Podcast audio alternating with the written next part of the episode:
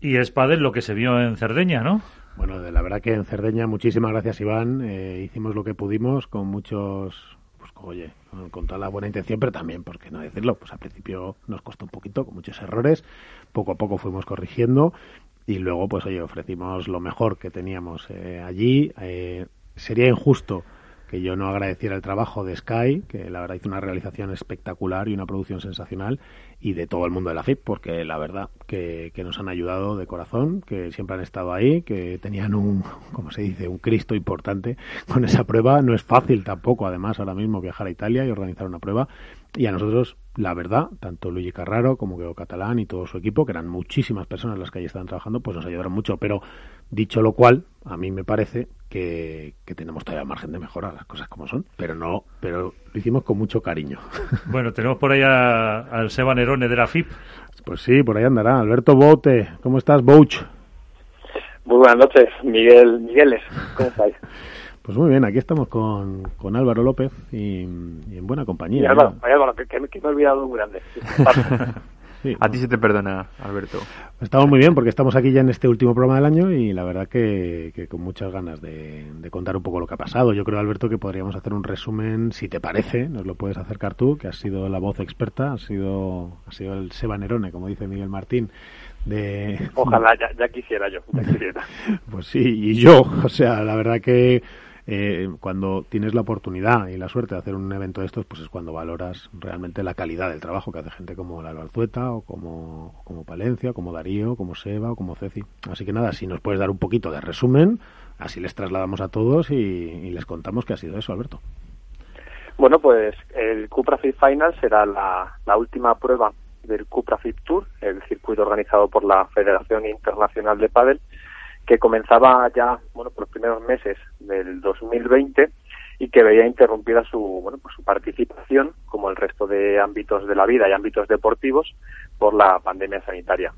Tendría que estar se tendría unos cinco meses aproximadamente cinco o seis meses y no sería hasta septiembre cuando podría recuperar el vuelo para comenzar bueno pues un ras final de torneos que componían eh, bueno pues hasta eh, más de 14 pruebas en lo que ha sido un sobreesfuerzo por parte de la Federación Internacional de Padel para poder dar voz a esos territorios que han comenzado a destacar y en los que el pádel es, es una realidad cada vez más contrastada y no es bueno pues fruto de la casualidad. Yo creo Alberto, yo creo Alberto que cuando nosotros que hemos tenido la suerte de poder vivirlo estos días, cuando uno vive eso, creo yo, que valora muchísimo el esfuerzo que están haciendo además los World del Tour, los, los APT, los, la Federación Española con sus pruebas y con ese Within sensacional, las federaciones territoriales todas, no, quiero citar ninguna porque luego me dirán que no, que, que porque no he citado a todas, pero vamos, que me da igual, la, la valenciana, la catalana,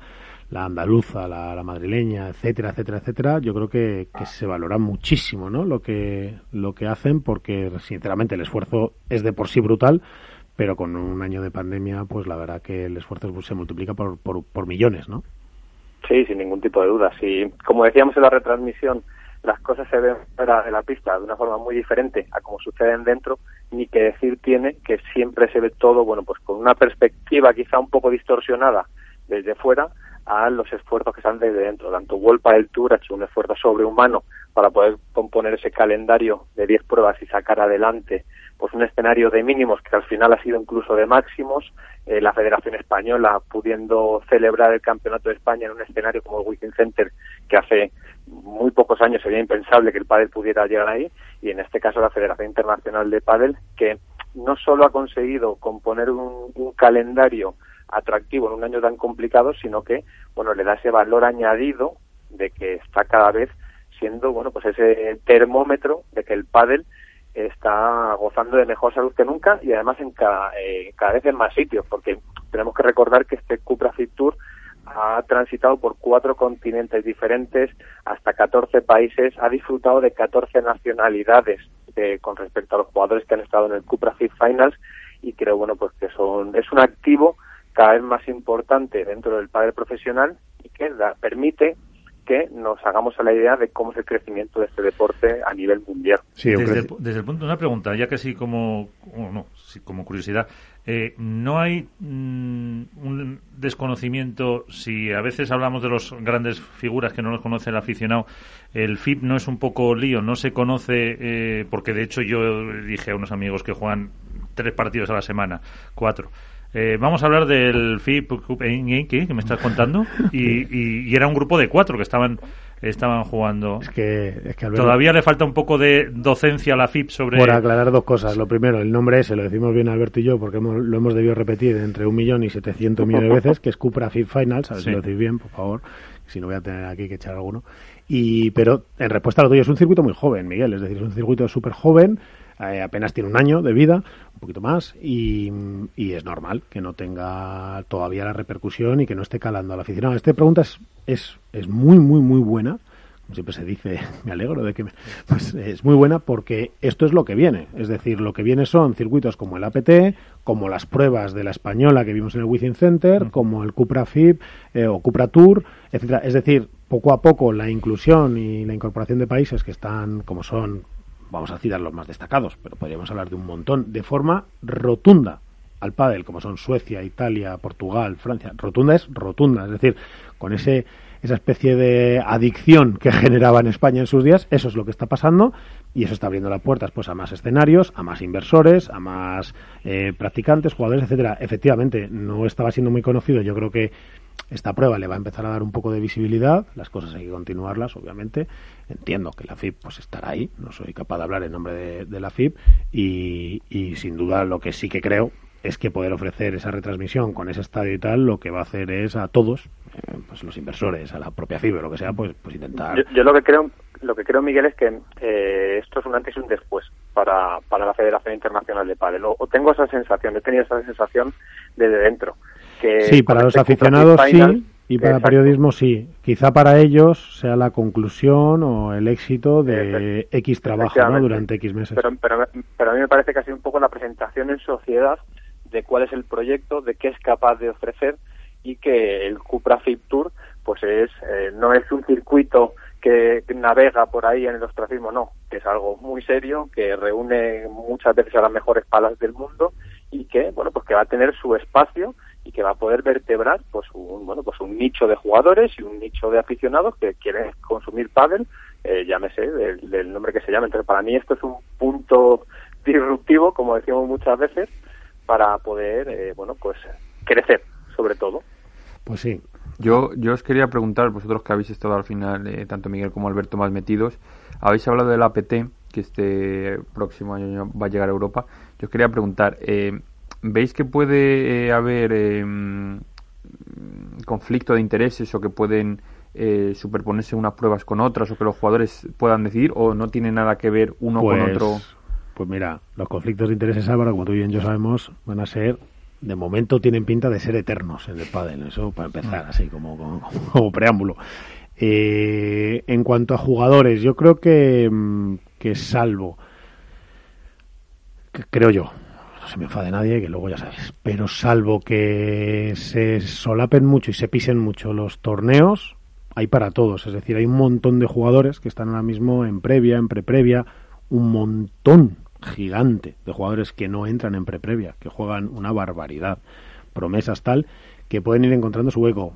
Que el reclamo siempre es el de los grandes, está claro. Que World del Tour se hará fuerte con su circuito, obviamente.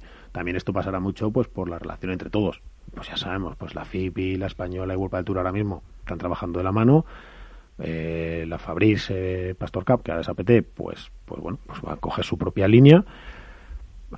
tendremos que ver, eh, al final hay espacio para todos, pues depende de las pruebas que ofrezcan y todos. Así al final quieren ofrecer 50 pruebas cada uno y tal, pues no, habrá una sobresaturación, ¿no? Si, si World del Tour vuelve a su formato de 15, 18 pruebas, más lo que vaya generando, eh, Cupra, este circuito Cupra de la FIP encuentra sus pruebas y, el APT las suyas, las buenas me refiero, porque siempre hay dos o tres niveles, las, las que llegan a todo el mundo son al final las que ven, las chulas, las tal.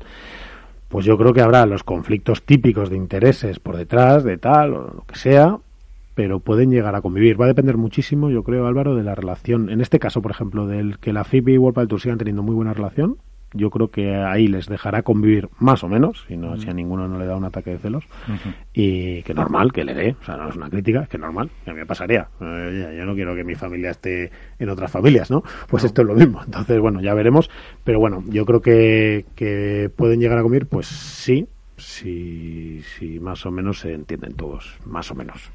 Yo creo, Miguel, que al final, eh, desde que se unificó un poco los criterios, la puntuación, los rankings y demás, lo que están haciendo World Padel Tour y la Federación Internacional de Padel, e incluso la Federación Española, retroalimentarse. Y creo que eso eh, va, va a ayudar mucho de cara a, bueno, pues a la composición de los escenarios eh, en los años venideros, ya pasado este 2020. O sea, sí, lo que pasa es que es verdad, es verdad Alberto, que, eso es en este escenario positivo en el que estamos, en el que hay instituciones que se están entendiendo, etcétera. Luego por el camino, los intereses de cada uno puede...